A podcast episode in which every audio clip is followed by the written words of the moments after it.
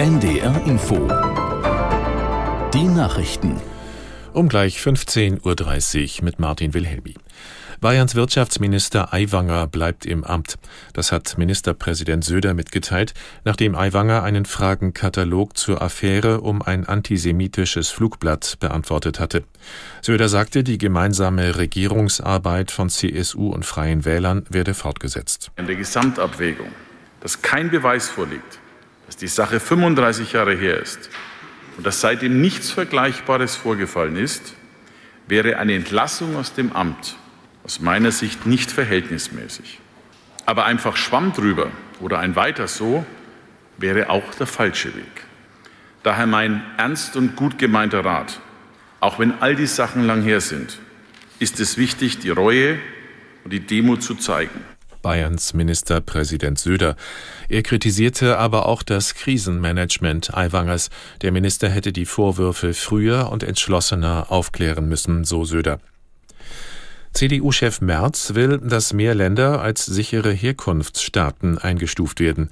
Dann könnten Abschiebungen dorthin leichter durchgeführt werden, sagte Merz den Funke-Zeitungen. Aus Berlin Vera Wolfskämpf. Er nennt Länder, bei denen nur selten Asylanträge anerkannt werden. Bei Tunesien, Marokko, Algerien oder Indien gebe es Anerkennungsquoten im Promillebereich. Diese Länder müssten als sichere Herkunftsländer anerkannt werden, um Menschen, die von dort kommen, sofort zurückführen zu können. Die Zahl der Flüchtlinge stelle eine enorme Belastung dar. Die Kommunen könnten nicht mehr.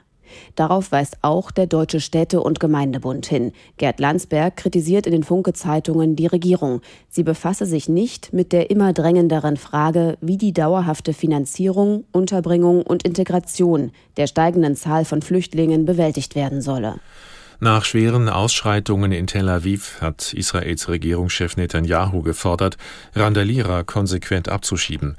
Es sei eine rote Linie überschritten worden, so Netanyahu bei einem Treffen mit seinen Ministern. Zuvor waren bei Zusammenstößen zwischen Israels Polizei und Migranten aus Eritrea mindestens, pardon, mehr als 150 Menschen verletzt worden. Auslöser war ein Eritrea-Festival, das in der Botschaft des ostafrikanischen Landes stattfinden sollte. Hunderte Eritreer protestierten vor dem Gebäude gegen das autoritäre Regime in ihrem Heimatland und durchbrachen Absperrungen. Mehr als 50 Demonstranten wurden festgenommen. Fünf Jahre nach dem Moorbrand bei Meppen im Emsland sind viele Schäden dort immer noch nicht behoben. Die Bundeswehr hat zwar nach eigenen Angaben mehr als 15 Millionen Euro investiert. Laut Umweltorganisation NABU kommen die Arbeiten aber unter anderem wegen vieler Blindgänger im Boden nur schleppend voran. Außerdem fehle ein Plan, um die geschädigten Flächen wieder zu vernässen.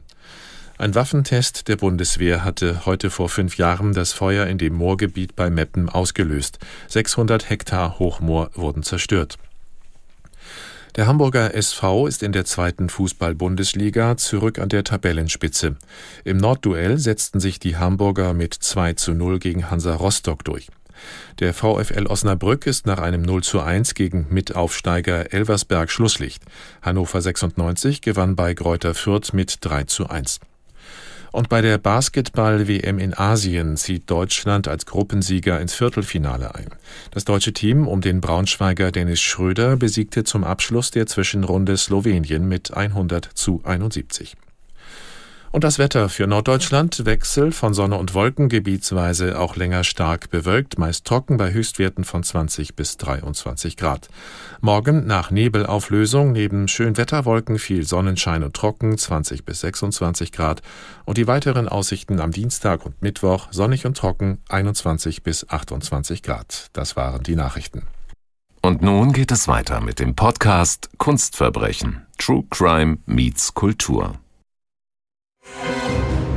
Kunstfälscher richtet Millionenschaden Der an. talentierte Herr Beltracchi. Fälschen mit System. Gefälschte Kunst und gefällige Experten. Kunstfälscherprozess. Viele Fragen offen. Kunstverbrechen. Ein True Crime Podcast von NDR Kultur.